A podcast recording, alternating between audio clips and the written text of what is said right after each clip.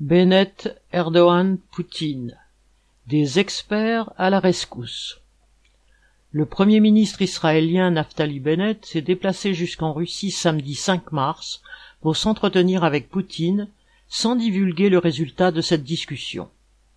De son côté, le président turc Erdogan a téléphoné le lendemain au même Poutine pour lui demander, citation, un cessez-le-feu urgent qui permettrait de répondre aux inquiétudes humanitaires, ajoutant Ouvrons ensemble la voie de la paix.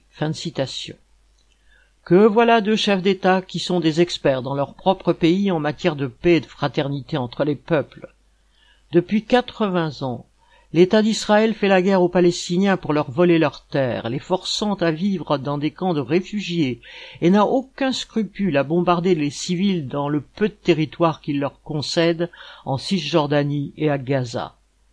Le régime turc est lui bien connu pour son comportement envers la minorité kurde qu'il poursuit jusque dans le nord-est de la Syrie.